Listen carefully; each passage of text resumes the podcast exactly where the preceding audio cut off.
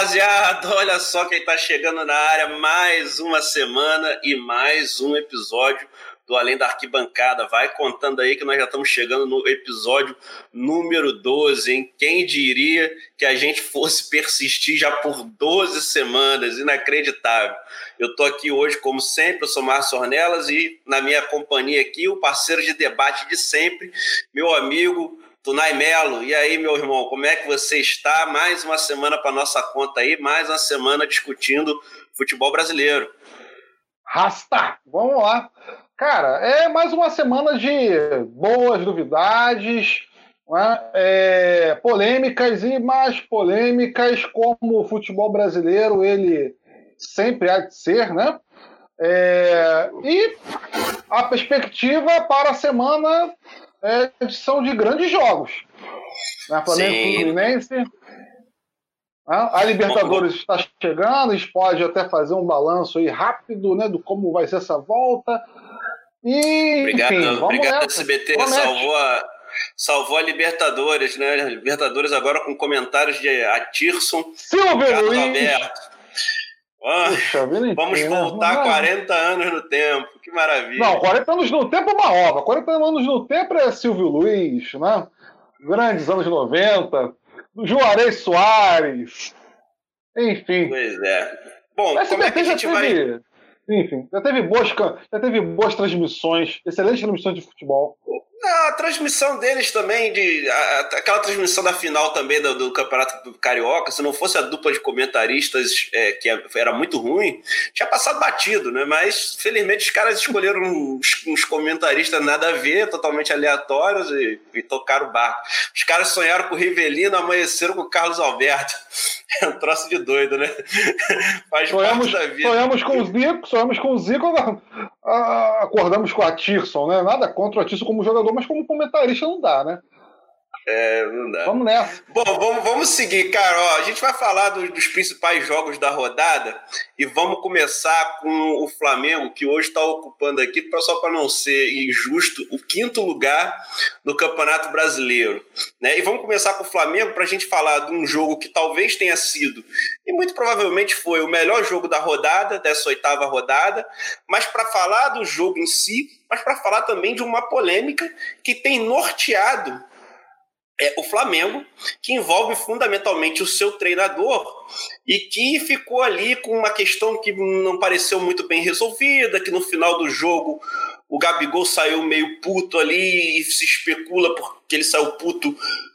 Tem várias especulações, mas uma delas é que ele não está aceitando muito bem o sistema de rodízios que está sendo implementado pelo Domenech. Então, assim, eu queria que a gente falasse, o, o, o o Tunai, desdobrasse esse ponto em dois. Vamos falar primeiro do jogo e depois a gente fala dessa metodologia para a gente aprofundar nesse negócio de rodízio. Isso aí é uma maluquice do Domenech, tem outros times no campeonato fazendo isso, estão com perseguição com o catalão. Depois a gente avança para isso aí, porque como a gente é, é, é, discute futebol, mas também discute as coisas que envolvem é, coisas que estão para além da, da, arquibancada, para além das quatro linhas, eu já vou adiantar minha posição. Me parece que há uma má vontade muito grande por parte, eu já não digo nem mais dos torcedores, eu acho que por parte da imprensa, fundamentalmente, contra esse cara que o Flamengo contratou para ser treinador. Mas aí a gente vai aprofundar isso com calma. Eu queria ouvir a sua análise do jogo.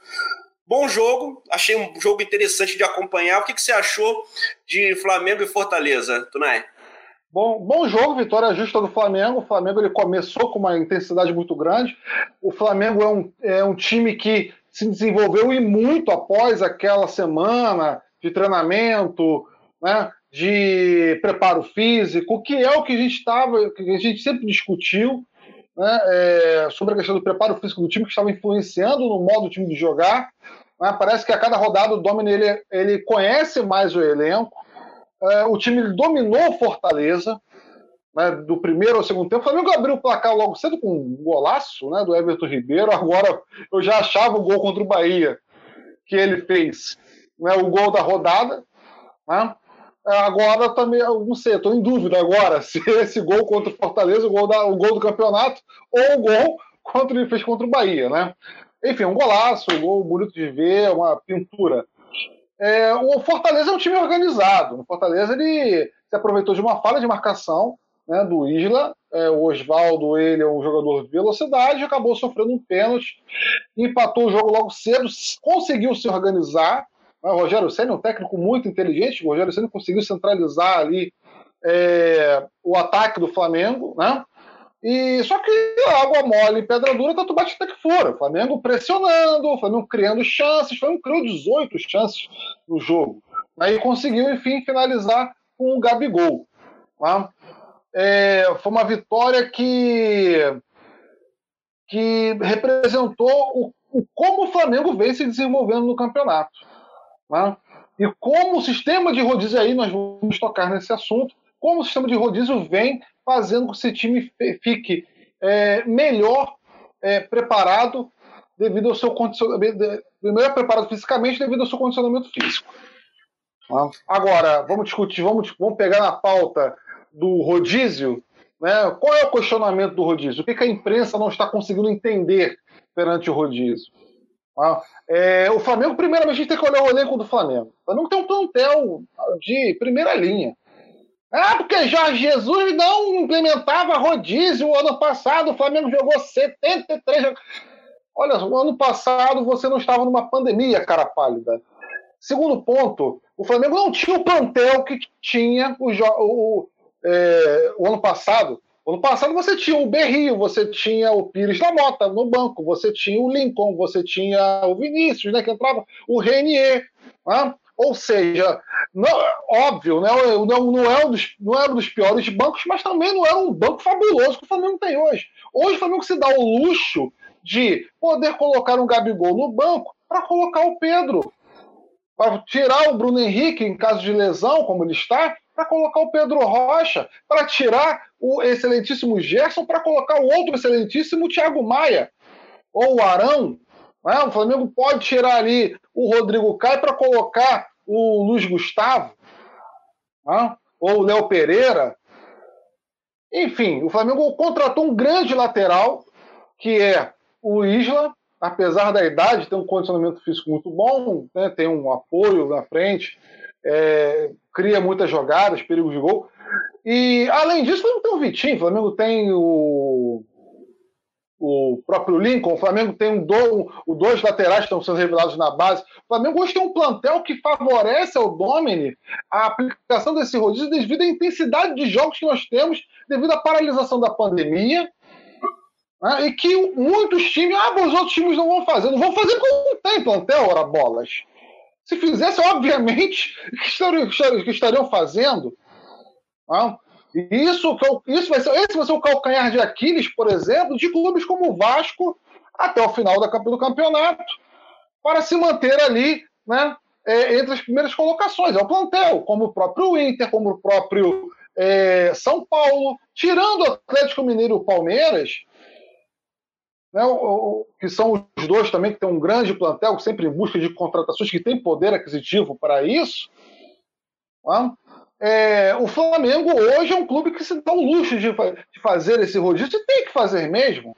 Né? Inclusive, isso faz parte da escola do catalão, faz parte da escola do Domenech. O Guardiola fez, muito isso no Barcelona, fez no Sais no City, fez no Bayern de Munique. Então, eu não entendo qual é a dúvida, qual é, é sabe, a análise que esses caras querem fazer durante a, um futebol perante a pandemia. É, eu tenho algumas avaliações. Primeiro que eu acho assim, apesar de ter sido uma vitória, é engraçado, né? Porque essa coisa do rodízio, ela e a coisa da polêmica da briga com o Gabriel, que eu depois gostaria de a, a, briga com o Gabriel não, na verdade a, a, revolta com o Gabriel ali que ele sai no final meio puto, ele ganhou, ele ficou maior do que a vitória do Flamengo que você praticamente não viu em nenhum lugar as pessoas dizendo que o Flamengo ganhou uma partida em que estava jogando com 10. Isso foi pouquíssimo dito. Né, que o Flamengo, mesmo depois que perdeu um jogador, o, o Rogério Senna, diga-se de passagem, bastante corajoso, botou, fez as substituições para botar o time para dentro, sentindo que havia ali uma possibilidade de vitória, mas o Flamengo também não desistiu da vitória e ganhou uma partida com 10, né, num lance de infelicidade ali do Pedro Rocha, que ficou, sei lá, dois, três minutos em campo e sentiu é, uma lesão. Mas o que, que, é o, o que, que é o encontro de evolução nesse Flamengo? Primeiro que o, o Fortaleza, gente, é um time que joga tendo a posse de bola. Isso é um ponto. O, Fortaleza tinha acabado de vir de uma partida em que ele teve 70% de posse de bola contra o Ceará. E o Flamengo fez uma marcação, e, e eu, tô, tô ressaltando essa coisa da marcação alta do Flamengo, porque foi algum. Foi uma coisa que a gente não conseguia ver em todos os jogos do Flamengo nessa era Domi, que a gente tava falando, pô, tá faltando intensidade esse time. Esse time não tá conseguindo reproduzir aquela marcação asfixiante que se notabilizou o time do Jorge Jesus. E tanto contra o Bahia contra o, tanto contra o Fortaleza, essa marcação voltou e assim simplesmente não deixou um time que gosta e que treina muito a saída de bola, como o Fortaleza, sair jogando. Fortaleza não conseguiu. Fortaleza teve que dar é, não sei quantos chutões. Eu cheguei até a ver essa estatística no SofaScore para trazer aqui e acabei esquecendo que foram, foram muitos chutões. Nossa, é mais do que mais do que quatro vezes os jogadores do, de, de defesa do, do, Os jogadores de defesa do, do Fortaleza, incluindo o goleiro, deram durante a partida em relação ao Flamengo. Então, o Flamengo incomodou muito. Né? É evidente que ainda há uma certa instabilidade na defesa do Flamengo, mas correu menos risco. Mas, o, como você falou, o, o, o, o, Rogério Senna é um técnico muito inteligente, então ele aproveitou que ainda existe uma estabilidade no sistema defensivo do Flamengo e aproveitou as características do, Isla, do Isla, que é um lateral que é muito ofensivo. O Isla é extremamente ofensivo, ele vai muito ao ataque, ele faz muito aquela jogada de ultrapassagem, isso aí já deu para reparar em duas partidas dele jogando, você vê que é um, é um cara que gosta de jogar muito à frente e botaram o Oswaldo para explorar essa saída do Isla e por ali aconteceu o pênalti. Mas tirando essa situação do pênalti e aquela bola na trave no primeiro tempo ainda, no travessão, né, no primeiro tempo do Fortaleza, Fortaleza criou muito pouco. Né? E o Flamengo sofreu mais no segundo tempo para criar, mas aí, cara, é, é aquela coisa: o, o, o, plantel do Flamengo acabou prevalecendo, é, acabou que as alterações que o Domi fez, que foram extremamente questionáveis. É, você vê ali que tem uma jogada que o Lincoln que não entra bem. Ele não entra bem no jogo, realmente, não, não entrou bem. Mas a movimentação que ele faz é uma movimentação decisiva para arrastar dois jogadores para a marcação dele para dentro da área. A movimentação do Gabriel é extremamente inteligente, porque ele reduz a passada, vai recuando para receber, para ficar com espaço para receber, e o Mateuzinho que entra no lugar do Isla, porque ele já estava cansado, né? E, e acaba dando assistência. Então, assim, eu acho que há uma extrema má vontade com o Domenech, cara. E eu sempre, eu sempre começo a, a, a, a, a esbarrar, e aí eu sempre levanto essa questão aqui, porque toda vez que eu começo haver um pacote de críticas que são muito descabidas a um técnico, é, isso já me cheira, é, aqui no Brasil isso é muito pertinente falar, isso já me cheira a cara de xenofobia da imprensa né, de não aceitar muito bem, como não aceitaram na época com o Jorge Jesus, o sucesso de um treinador que vem de fora. Porque existe muito corporativismo com os técnicos e agora surgiu essa nova espécie de corporativismo, que é o corporativismo dos comentaristas, ex-jogadores de futebol com os, com os jogadores. Cara, porque assim, não é. O, o Gabriel não é reserva no Flamengo, gente.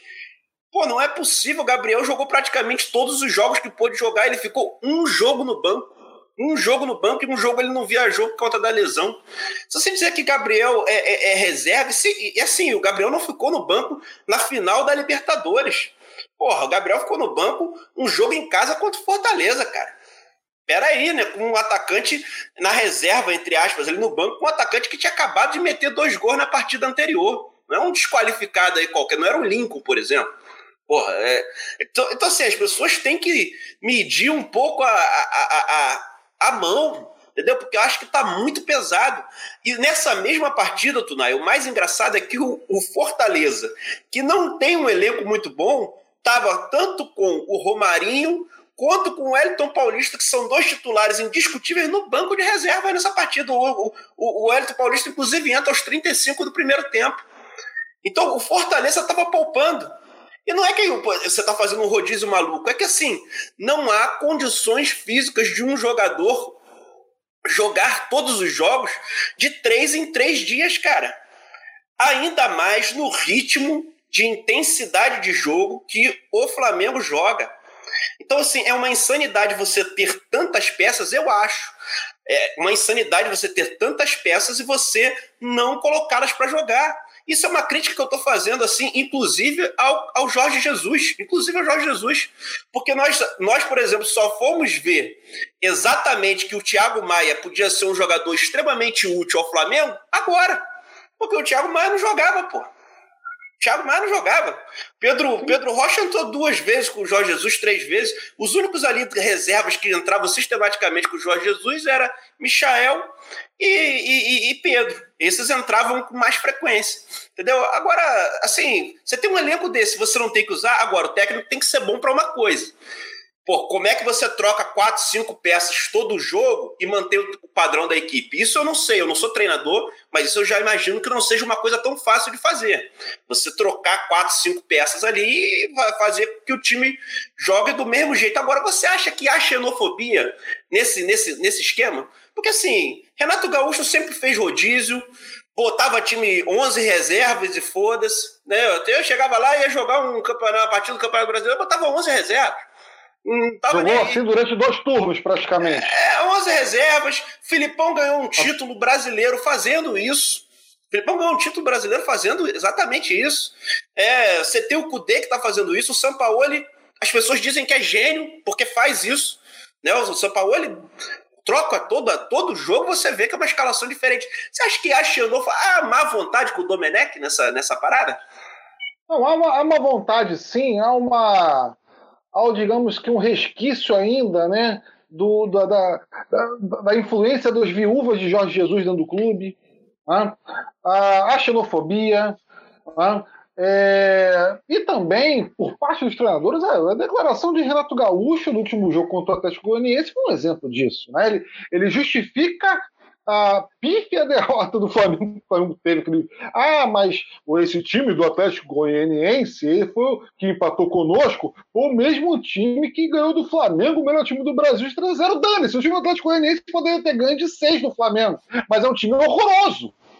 É um time muito ruim, é um time que, obviamente, vai brigar para não cair. Ah? Obviamente, vai brigar para não cair. Não vai se sustentar no meio da tabela, não, vai brigar para não cair. Ah, então você não tem que fazer, você justificar o valor. Usa o Flamengo ainda como espelho. Ah, parece que ele está vivendo no ano de 2019. É Aí você tira ali uma. Coisa, coisa de terapia dele Flamengo. É, é, uma, exato, né? Parece que é, é, o, é aquela, tem, tem um fetiche ainda com o Flamengo muito grande, mas enfim. É, é a, crise do. É ainda além da arrogância, né? além da crise do Grêmio, que é uma crise com falta de título. Faça-me um favor, você. Faça-me um favor. Desde 2000, o Grêmio de 2017 não foi o mesmo de 2018 nem de 2019. É, eu, ah, o estadual é irrelevante. Estadual, o meu posicionamento já deveria ter acabado, se não reduzido, né? O número de jogos, que é um crime contra o calendário do futebol brasileiro, estadual hoje, é um crime também se a gente parar para pensar, a gente pode até criar uma discussão futura com os times pequenos, aqui não é mais irrelevante. Não é mais, você não é mais, não é mais parâmetro você ganhar o campeonato estadual. Não, não Mas, é. Tanto é que nós estamos ah, vendo ah, aqui que o, que o, o Luxemburgo acabou de ganhar um campeonato estadual e segue questionadíssimo. Sim, né? e, fez um, um, e vem sendo salvo por algumas alterações de jogadores que vêm desde a base, mas que vem jogando jogos apertados, sem padrão tático, né? um time preguiçoso, que joga por uma bola, né? um time que, se você olhar bem, não está tão mal na tabela, está em quarto lugar na tabela, mas teve pichação na, na sua sede. Né? Isso é algo que não, é, que não está normal. É, ganha, mas ganha de que maneira? Né? Não dá segurança para o seu torcedor. O torcedor do Palmeiras hoje não, assiste o jogo com a segurança de, olha, vou ganhar o jogo. Olha que nem toda partida você vai ganhar, óbvio. Né? Mas é, no Flamengo de 2019, você assistiu o jogo Jorge Jesus confiante, você é para o estádio confiante na vitória. Você sabia que esse time iria fazer em campo. Agora, o que, que é o Palmeiras, o Luxemburgo? Ainda é um clube sem identidade. Sim. É, vamos, vamos seguir. Ó, agora a gente sai do domenequismo, que é um estilo de, aí, de, posse de bola, marcação alta, para ir para um estilo que é oposto, mas que tem se demonstrado para surpresa de muita gente, talvez uma das grandes surpresas do campeonato até aqui, que é o tal do Ramonismo, né? Que vem encantando. E ontem eu digo que vem encantando porque vem encantando mesmo. Ontem eu assisti o. É, assisti o, aquele o Bem Amigos lá, que teve a participação do Ramon, e tipo assim, as pessoas estão maravilhadas pelo trabalho do Ramon.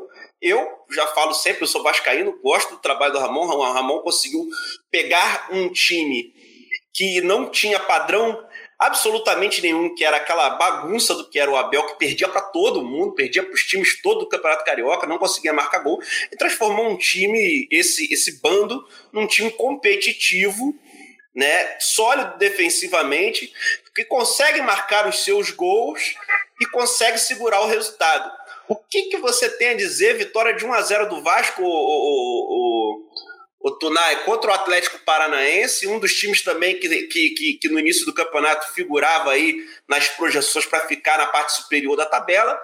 1 a 0 Vasco jogando São Januário, né? Gol logo no início, depois o Vasco se defendeu muito, mas se defende muito bem, né? E, e sabe sair no contra-ataque para dar uma segunda estocada ali e tentar é, matar o jogo mais uma vez gol do Cano, né? Com assistência, uma boa assistência, uma boa jogada inclusive do Benítez, né?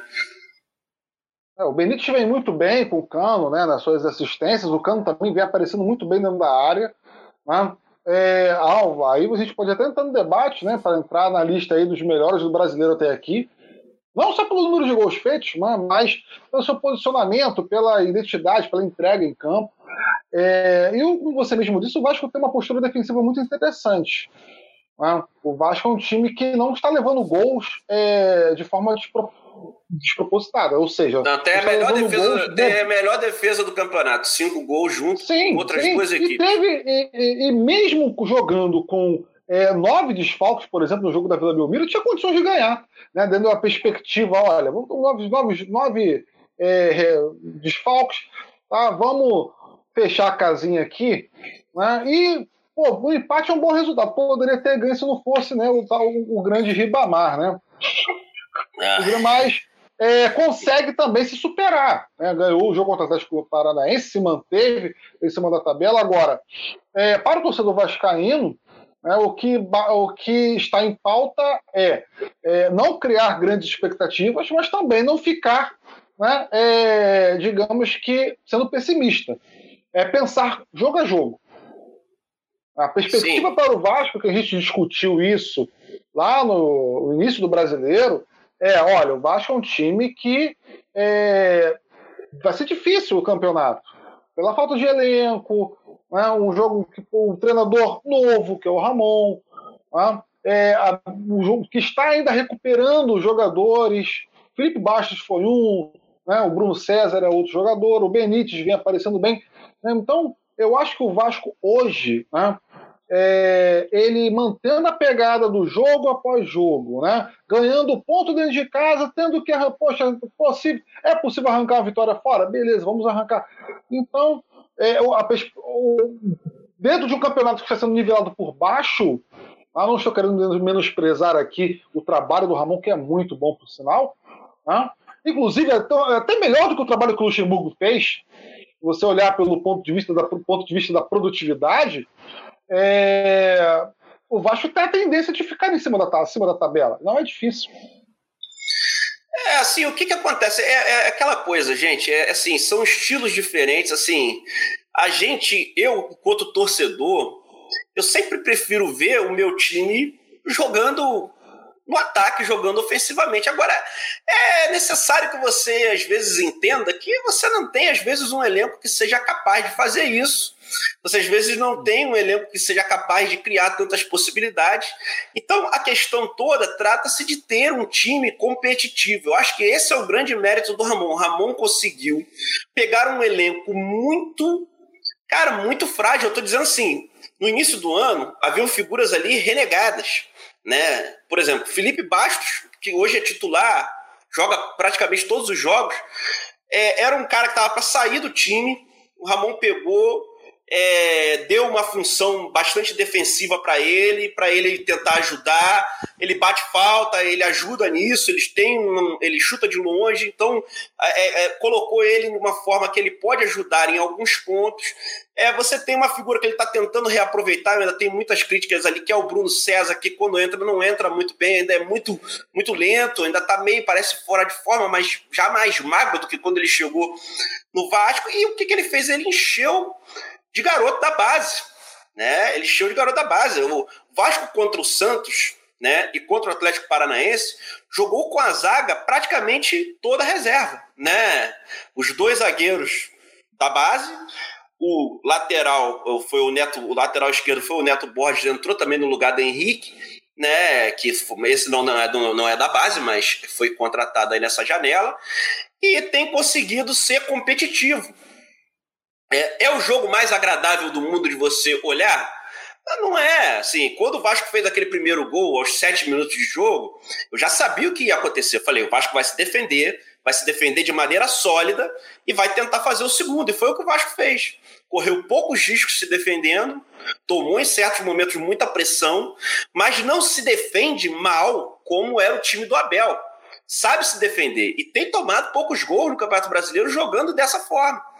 E o Vasco teve chance de aumentar também, teve inclusive um gol anulado, né? Bastante questionável, diga-se de passagem. Então o Ramonismo é competitivo, né? Eu acho que uma avaliação e, e ele tem a tarefa de conduzir a gente, né? O time do Vasco por um caminho tranquilo nesse brasileiro, né, para que a gente possa ir aspirando sonhos maiores dentro da competição e depois no início do ano, quem sabe no início do ano, no início da outra temporada, aí talvez sim o Vasco consiga contratar alguns jogadores que estejam mais na característica que ele queira dar para o time, para você ter jogadores com um pouco mais de técnica para tentar trabalhar melhor a saída de bola.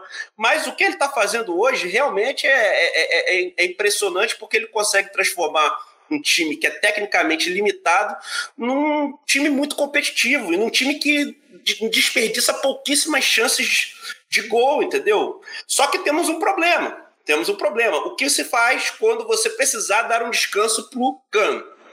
Esse é o problema e o drama que o Flamengo não vai enfrentar na competição, porque o Cano, quando precisar descansar, e hoje ele já está descansando durante o jogo, né? O Ramon tem tirado ele sistematicamente né, das partidas, substituindo ele, é, quando você precisar dar um descanso para ele, você precisar colocar o Ribamar no lugar, é, existe uma possibilidade de você não conseguir fazer gol. Né? Existe essa possibilidade. Agora, esse é o problema né, de você ter um elenco enxuto né, num campeonato longo e muito corrido, como ficou esse brasileiro de 2020. Mas vamos ver, porque o trabalho até agora tem sido bem feito.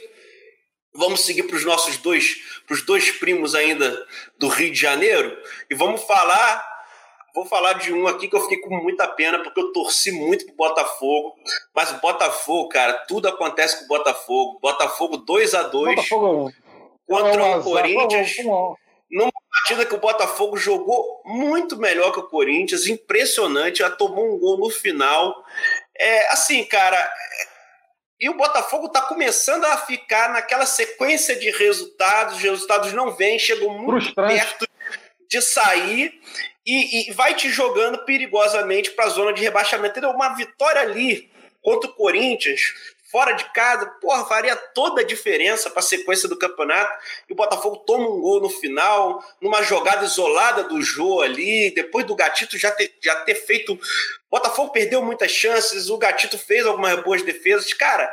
Mas o. O que, que você acha? O que, que você achou desse jogo e o que, que você acha do que o time do Botafogo pode fazer porque eu vi um time do Botafogo mais propositivo, cara. O Botafogo jogou mais com a bola no pé do que eu vinha que eu estava acostumado a ver, né? Explorando muito bem a movimentação do Calu, que estreou muito bem no jogo. Eu achei o Honda mais dinâmico também, jogando um pouco mais recuado dessa vez. É, o Bruno Nazário estava muito bem no jogo também. O Botafogo ele tem uma parte ofensiva que é bastante capaz, cara. Só que assim, às vezes o time é, é, cara, a maneira que o Botafogo perdeu o resultado ali é uma maneira que você não, não pode perder numa competição como essa, entendeu? Uma o falha Botafogo, de marcação. Precisa... Sim, sim. O Botafogo ele precisa ganhar o jogo, ele precisa aprender a ganhar o jogo. Né? Quando você, você olhar o jogo do Botafogo e Flamengo, foi a mesma coisa. O, Flamengo, fez, o Botafogo fez o gol. É, não estava fazendo uma boa partida, tá? diga-se de passagem, né? jogando por uma bola. Fez o gol, é, que foi um golaço, inclusive, né? um dos gols mais bonitos do campeonato, mas eu ainda prefiro o Everton Ribeiro, desculpe meu, meu jeito clubista. Mas, enfim, não, não conseguiu ganhar. Pô, tinha tudo ali para ganhar o jogo. Não conseguiu segurar o resultado durante cinco minutos. É, isso, isso se repetiu agora contra o Corinthians. Né, ganhando o jogo muito bem, né? É, de 2 a 1 um, certo? O Honda jogando muito bem, distribuindo a bola, puxando o, o, fazendo a ligação para o contra-ataque do time, né? Com o Bruno Nazário. Você tinha também o Calu é, arriscando, né? jogando muito bem com os, com, com os laterais, muito próximo do Honda. Mas esse time do Botafogo ele precisa aprender a ganhar o jogo. Ele, tem, ele propõe, ele vai, vai bem nos seus contra-ataques. Né? Com, com o jogador Carlos Alexandre na frente, você tem o Bruno Nazário, são jogadores rápidos, por sinal. Mas o, o, o, ali o Honda e o Calu dando um tempero no meio, mas o Babilha ali, ali na frente, né? apesar da altura, né? É, é, que é muito bom também o Babi, né, cara? Jogador, sim, assim, jogador. você vê, você vê que ele não é um jogador que tá pronto ainda, ele não tá pronto, sim, ele toma sim. decisões muito erradas ainda durante é, ali, o jogo. Ali, ali a questão dos fundamentos eh, seria um bom pivô, seria até mesmo ali a, questão da, da, da chute fora da área, finalização. Né? Ele precisa ter uma presença maior com relação à bola aérea, né? devido à sua altura. Mas é um time que precisa ganhar o jogo, um time que propõe, não é um. É, é, é muito mais interessante você pegar o Botafogo, todas as suas limitações, e você assistir um jogo, do que o Palmeiras, por exemplo, com o seu elenco recheado de bons jogadores, não propor nada. É, porque o Botafogo, eu... ele sabe, ele sabe, essa é a diferença do time do Botafogo, que tem uma proposta de jogo, para um time como o do Vanderlei Luxemburgo. Esse time do Botafogo, ele quando tem a bola, ele sabe o que fazer com a bola. Ele sabe trocar passes para chegar até o gol. Ele pode até se defender mais, mas ele faz isso. E, e eu já senti uma mudança qualitativa com, o, com a presença do Calu, que já não tem a mesma velocidade de antes, mas tem um raciocínio muito rápido com a bola no pé. Então é o cara que sabe jogar de primeira, é o cara que acelera o jogo. Então, assim, quando você tem caras como esse no último terço do campo, você dá mais dinamismo. Né? Você dá mais dinamismo. O problema é que o Palmeiras, por exemplo, é um time que é, é melhor tecnicamente, e não sabe o que faz. Entendeu? Ele não sabe o que faz. É, o São Paulo, em certa medida, sofreu com isso. Parece que isso vem agora é, é, é, é, sendo revertido. Mas, enfim, achei que foi o Botafogo foi muito despremiado é, com esse gol no final. Jogou muito melhor. Né? E, mais uma vez, você perde dois pontos, né? Aliás, o resultado é péssimo para o Corinthians também, diga-se de passagem, né? É um resultado péssimo. Mas é que eu acho que essa derrota, se o Corinthians perde ali, eu acho que a cabeça do Thiago Nunes ia rodar. Ia prêmio. Ou não, aliás, ia, ia rodar. rodar porque já está a prêmio, né? É, ia rodar. Porque o que, que acontece? Também existe uma situação que é o seguinte: é, a cúpula do Corinthians não quer perder, está de olho monitorando o Mano Menezes, entendeu? E o Mano Menezes já começa a ser alvo do, do Bahia. É, então, assim, é, é para o Corinthians também não é uma situação muito fácil. Você está com um treinador que o trabalho está muito sem perspectiva, é, e eu não sei ainda como é que tá, a, quais são os argumentos que a diretoria usa para segurar o trabalho do Thiago Nunes, que é muito ruim. E o Thiago Nunes é muito assim. É, não sei, ah. assim, é, tal, talvez algum tipo de perspectiva. Mas o resultado foi péssimo para os dois times, né? Sim, péssimo para os dois times e principalmente. Eu acho que mais doído para o Botafogo poderia ter ganho. Né? É, o Botafogo entrou com uma perspectiva de: olha, o empate, você entra no jogo contra o Corinthians fora de casa, é fora, entre aspas, ficou, você tem, está sem público, você fica. O time adversário ele fica mais acomodado em campo, né? ele consegue produzir até melhor, sem, aquela, sem a pressão da torcida adversária. Mas não deixa de ser um jogo moralmente fora. Poxa, não é tão ruim empate, dependendo das, da perspectiva do jogo. Agora, um jogo que dava para você ganhar. Você tinha condições de sair dali com ah, três chegou pontos. muito perto, pô. Chegou muito perto. É, questão de dois, três minutos. Exato. O Vasco e Santos foi a mesma coisa. Poxa, entramos fora para Vila Belmiro, né? é, tudo bem, como eu falei, sem público, né? Você joga mais acomodado. Poxa, Marinho, ele fez um golaço, enfim, um dos melhores jogadores também do campeonato, de passagem. Trabalho do Cuca está sendo até agora muito surpreendente, por ser um bom trabalho. É, o Vasco poderia ter ganho. Né? Foi frustrante aquele 2 a 2 Foi muito frustrante, se tornou frustrante. Né? E para o Corinthians, é, a frustração do Botafogo não pode ser o seu alívio também. É, o Corinthians é um time que contratou um técnico para ter uma perspectiva de futebol diferente. Um futebol mais ofensivo, mais dinâmico, e está se repetindo o carilismo. É, é isso, é o carilismo sem a, sem a eficiência do carilismo. Que o, o carilismo, o Carilli ganhava o, o Carilli, o Carilli tinha, é, é tinha pro, proeficiência proficiência para fazer esse tipo de, de para armar o time desse jeito. O Thiago Nunes o Carilli ganhava jogo. Não, e, o Thiago Nunes está tendo que simplesmente se adaptar à pressão que ele está sofrendo para tentar ganhar jogos de qualquer jeito. É, agora, o Botafogo então se encontra na 16 posição, está com tá um ponto da zona do rebaixamento, mas tem um jogo a menos ainda também. É, são sete jogos apenas, né? Um jogo a menos aí que a maioria dos times. Então, assim, mas a sequência do, do Botafogo já é uma sequência que coloca uma certa pressão sobre o trabalho do Paulo Autuori. São três empates e uma derrota é, nos últimos quatro jogos, né? Então são três pontos em 12 disputados. É, é, é, é complicado para um time que tem que pontuar com alguma regularidade para se afastar dessa zona perigosa, porque depois que você. A zona de rebaixamento, cara, é uma areia movediça. Depois que você começa a, a circular ali, a pressão por é estar ali. Aí faz você jogar pior, jogar sempre pior, jogar mais pressionado.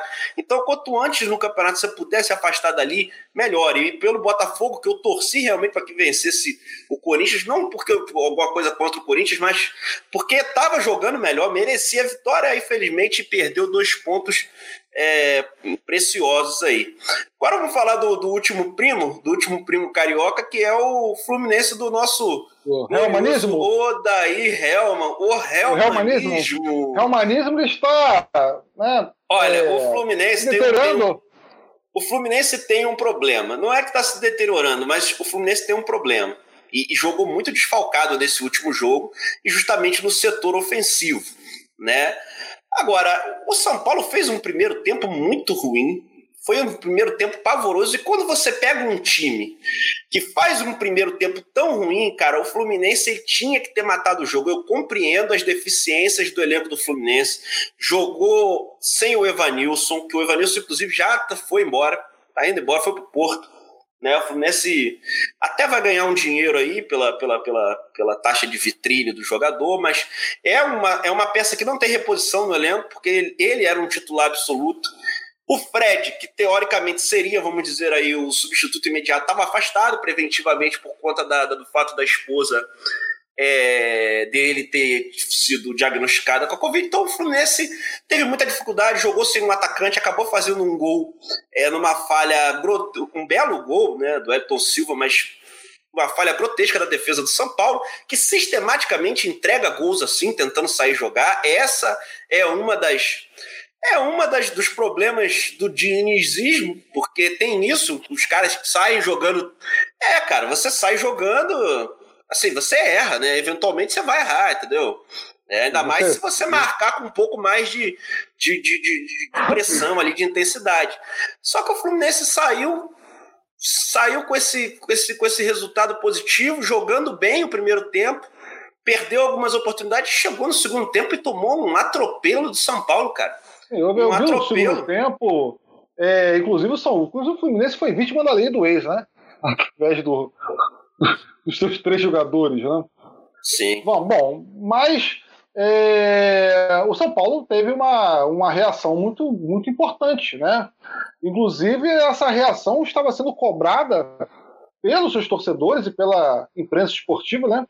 Há meses, que o São Paulo era um time que não reagia. O São Paulo era um time que atacava, criava, né?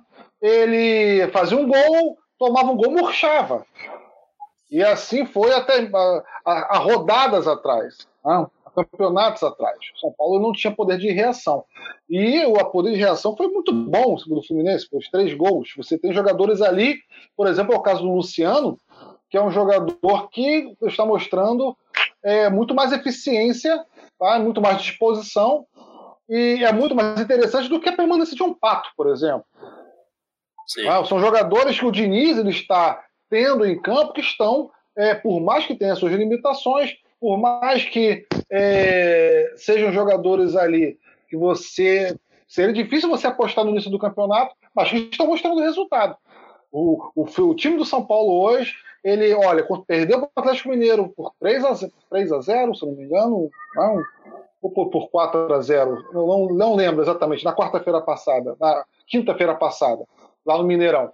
Mas ele conseguiu uma reação de vencer o Fluminense em casa. Né?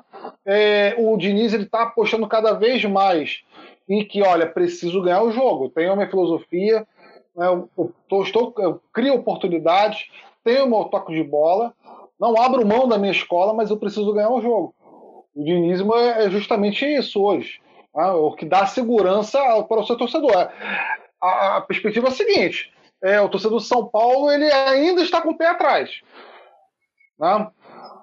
mas... porque o time oscila é muito. É mas, é, mas, é, mas é verdade que o Diniz ele fez alguns gestos. Eu sempre falo isso, cara. Tem algumas coisas que você faz fora de campo que você soluciona os problemas. Tipo assim, a, a ideia que se passava de que o Diniz era um técnico né, que como ele foi um técnico que foi praticamente escolhido pelos jogadores do São Paulo, né, com a chancela máxima da, da, da, do principal jogador do elenco, que era o Daniel Alves, como ele era um técnico que tinha essa perspectiva, parecia que ele era permissivo com a esculhambação que era o ambiente do São Paulo.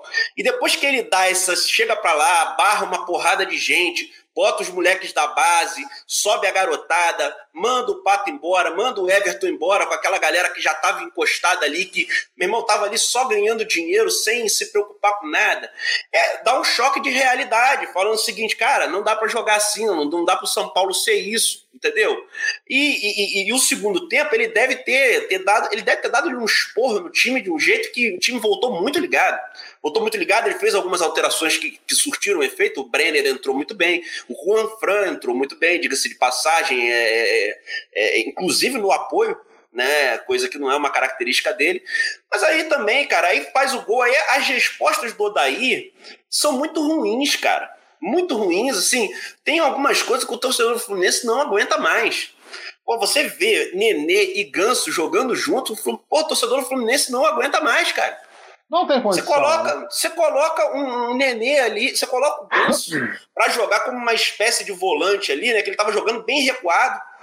O Ganso que se caracterizou né, pelo, por ser um jogador que, que não, não era muito veloz, mas que sempre tentava um passe mais agudo, mais em profundidade, só dando toque pro lado só dando toque pro lado e o, e o meio-campo ficou lento, lento, lento. Aí ele bota dois homens de frente, que é o Fernando Pacheco, que é um cara de velocidade, e o Luiz Henrique, que, eu, que é um moleque da base, que eu acho bom jogador, né? Já vi alguns jogos do Fluminense que ele entrou, você vê que o, o moleque chuta, o moleque tem, é, é, o moleque tem capacidade de é, é forte, mas não é, não são jogadores altos. E aí o Fluminense começa numa loucura de cruzamento e bola para a área e só cruzamento passando lotado pela área, só cruzamento passando lotado pela área. Aí você vê que é um time que não tem formas. Você vê, você viu ali, ó, do jeito que tá com, com, com, sem um centroavante de referência, né? Que o Fluminense jogou sem, sem um centroavante de referência, não não, não, não, não será possível reverter o resultado. Não será eu já possível. Uma, eu, eu, eu vendo o jogo do Fluminense hoje, comparando com o Botafogo, que são os dois times do Rio que estão ali na tabela, por mais que o Fluminense esteja é, entre, os, entre os oito colocados do brasileiro, né? até pouco até na rodada passada, rodada retrasada, ficou ali na quinta, quarta, quinta, sexta posição. Mas eu olhando a, o time do Botafogo, olhando o time do Fluminense, eu tenho uma expectativa muito maior em cima do time do Botafogo. É, por mais que a crítica que foi feita aqui, né, por mim, que precisa ganhar, precisa aprender a ganhar o jogo, mas é, joga melhor. Tá? Agora, o Fla-Flu né, vai exigir do Fluminense que ele tenha uma marcação maior, Né? Ele não vai poder se comportar da mesma maneira como se comportou nos últimos dois jogos. Sim. Né? Esperando, não, assim, esperando, principalmente esperando o Flamengo chegar. É, o fato é que o G6, o G6 hoje do Campeonato Brasileiro, e aí para a gente falar, para a gente caminhar, para a gente ir encerrando esse podcast, como último assunto, falar do Palmeiras, né, que venceu o seu jogo por 2 a 1 um, com a participação muito ativa né, do Veron, que veio do, do, que é um moleque da base, um atacante promissor.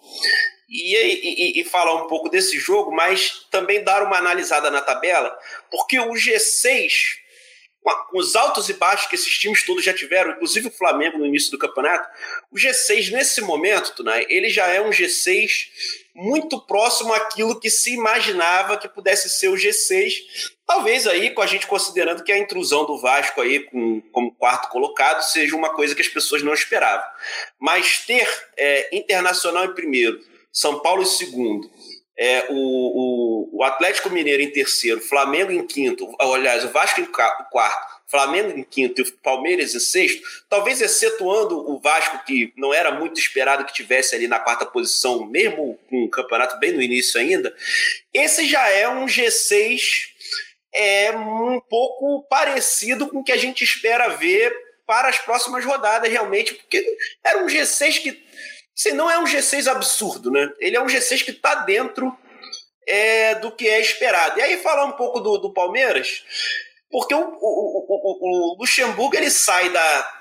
Depois da vitória, ele sai dando aquelas declarações dele, tipo assim. Ah, o time é campeão paulista, as críticas são muito exageradas, né? tem perseguição contra mim, porque ele está alegando perseguição também. É, então, se eu cogitei aqui a hipótese de que o, o Domenech poderia estar sendo perseguido, eu, em certa medida, acredito que existe uma má vontade muito grande com o Domenech. Aí eu pergunto para você: tu acha que estão pegando pesado com o Luxemburgo, que ele está sendo meio perseguido, que não é para isso tudo ainda, que precisa de um pouco mais de tempo? O que, que você acha aí? Não, o Luxemburgo não apresenta um trabalho, é, um bom trabalho há quantos anos?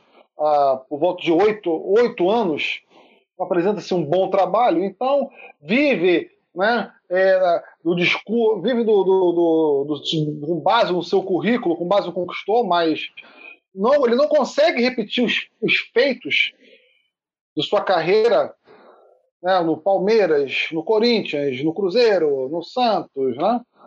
É, é, um, é um Luxemburgo que já que tem que colocar na cabeça que o discurso do joga pra galera, né, eu eu comecei a implementar tudo isso que o Jorge Jesus fez no Flamengo. Ah, eu tenho tantos títulos, tenho cinco títulos brasileiros. Ah, eu sou campeão paulista. Ah, o time dos anos 90 do Palmeiras. Esse discurso não cola mais. Ah, a, a torcida do Palmeiras não bancou nem o Felipão.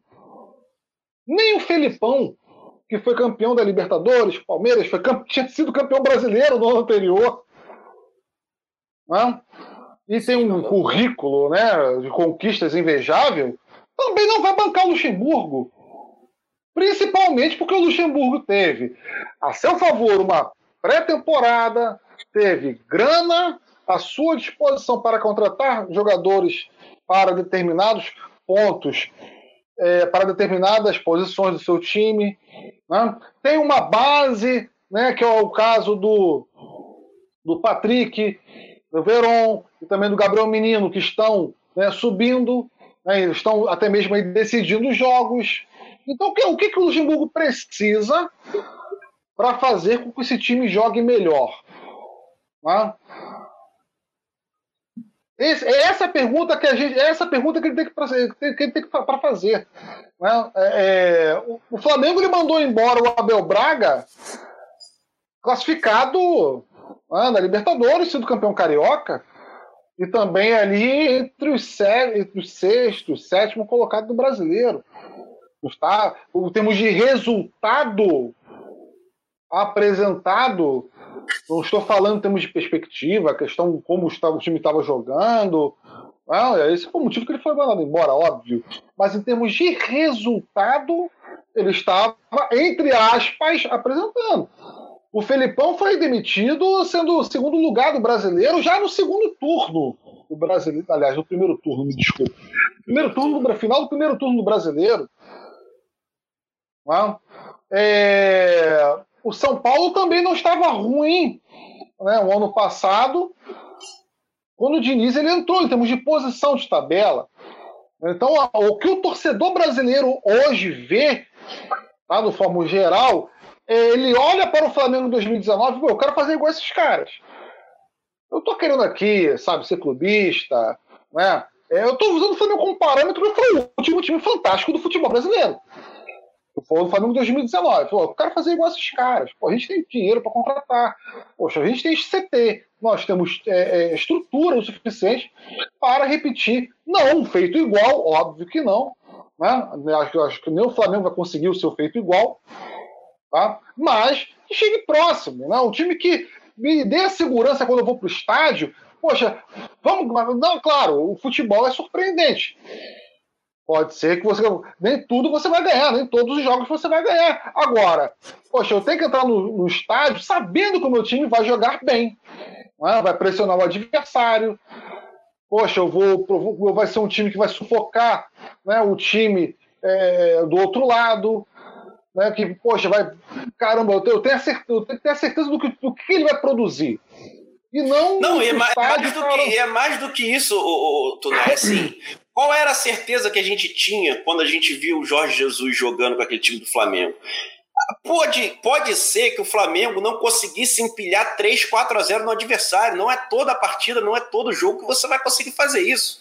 Mas a questão toda é, é que o torcedor do Flamengo tinha a certeza que o Flamengo jogaria para tentar traduzir a superioridade técnica do elenco em resultado. Em resultado. E quanto mais elástico fosse o resultado, melhor. O São Sim. Paulo tem, o, aliás, o Palmeiras tem a superioridade técnica, mas não tem a ambição de fazer três gols numa partida. Não tem. É um time que, é um time que gosta de ganhar do 1 a 0 Se você olha o time do Vasco hoje, né? Vamos o Vasco hoje, né? Você vê o jogo do Vasco, você, você olha, tem a perspectiva de como vai ser o jogo do Vasco, de como esse time vai jogar. Do Internacional, na ponta da tabela. O Internacional, o Kudê, ele é um treinador com sua variação tática, mas também ele gosta do seu conservadorismo. Ele se fecha na hora que tem que se fechar. O Atlético Mineiro de São Paulo é um time que, olha, eu tenho esse time, eu tenho a certeza que ele vai atacar com muita velocidade, ele vai produzir muita jogada de gol. Um time de tabela, um time de contra-ataque, um time que gosta de jogar com, sempre com os pontas e com os, os atacantes, com os laterais, com os meias, né, muito bem aproximados junto ali ao ataque. É um time que gosta de sufocar o adversário. É um time que toma o gol, mas você tem a confiança de que você pode empatar e pode virar o jogo. O torcedor do Palmeiras não tem, não tem essa, essa confiança. É, eu, eu só acho que assim, eu acho que desses três técnicos aí de São Paulo, é, eu acho que o, o, o, Vanderlei Luxemburgo ele é questionado pela torcida, isso aí não tem dúvida, mas ele é, eu vejo que ele é o mais respaldado pela diretoria. Eu acredito que assim, o Gagliotti. É, o Palmeiras perdeu uma grande oportunidade, né? Porque o Palmeiras poderia ter tido o Sampaoli e, e, e não quis ter. E não quis ter não é porque o Paulo é, não queria pagar o que o São Paulo estava dizendo. Os, eles não queriam lidar é com a figura do São Paulo, cara. Um cara que ia chegar ali e não ia dar muito espaço para Cartola aparecer e ia chegar ali e ia comandar todas as coisas do futebol. É isso que esses caras estavam com medo entendeu? Então eles escolheram o Luxemburgo. Agora, dos três, me parece que ele é o mais respaldado pela diretoria. Né? O Thiago Nunes está muito com a cabeça né, a prêmio, né? pode a qualquer momento rodar. E o Fernando Diniz, apesar da boa sequência, é um técnico que se vier, vier de três resultados ruins, eu já não sei, entendeu? Eu já não sei, porque é um cara que já, já teve muito em via para ser demitido e o Raí segurou, tomou muita pressão, é, as pessoas pedindo a demissão do Raí também. Então, assim, dos três, o Luxemburgo me parece que é o que tem menos possibilidade de ser demitido. Tipo assim, eu acho que se o, o, o, o Palmeiras for sexto colocado com esse elenco aí, é, a campanha é péssima. Eu acho péssimo. Ruim acho demais. Péssimo. É péssimo, entendeu? Se não pegar uma vaga direta para Libertadores, para fase de grupo, é, ruim demais. é péssimo. É um, elenco tem, é um elenco que tem que ser exigido pelo menos o G4.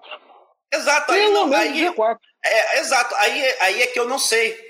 A torcida pensa dessa forma, mas não me parece que as exigências da diretoria, que é uma diretoria que está chegando ao fim do seu ciclo no Palmeiras, né, vai cobrar isso. Não sei se a meta para o Palmeiras é essa, mas eu acho assim, uma, uma campanha com esse time que o Palmeiras tem, em que ele vai ter que ir pro ano que vem para uma pré-Libertadores, é, é, um troço pífio. Né? Para mim é pífio. Entendeu? Se o Vasco conseguir pegar uma pré-Libertadores aí, é fantástico. Vou bater palma pro Ramon. Vou bater palma. A pré-Libertadores claro. pro Vasco é, é muito mais do que a gente podia imaginar. Agora pro, São, pro Palmeiras, cara, não dá. É ruim. Entendeu? Pro Palmeiras é ruim. Para o Flamengo também é ruim. Né? É ruim. Para... Atlético, Sim, Mineiro, pô. Atlético, Atlético Mineiro é ruim. É, é, o, que você tem, o que você tem que analisar é o investimento no qual você faz. Né? Você, você pega, por exemplo, o ano de 2017 do Flamengo, do Flamengo e compara né, é, faz uma comparação, né? Caramba, em 2017, o Flamengo investiu, o Flamengo não tinha o time, óbvio, que tem hoje, né? Mas perdeu dois campeonatos o que poderia ter ganho, né? foi eliminado de uma forma precoce da Libertadores e passou um UFA para ser eliminado, para conquistar uma vaga na pré-Libertadores, mesmo com tamanho investimento. Então, é, foi ruim. Foi um ano ruim. Né? É, é, e, e, o que você falou está muito, bem, tá, tá, muito bem colocado. Né? O Vasco pegando uma pré-Libertadores.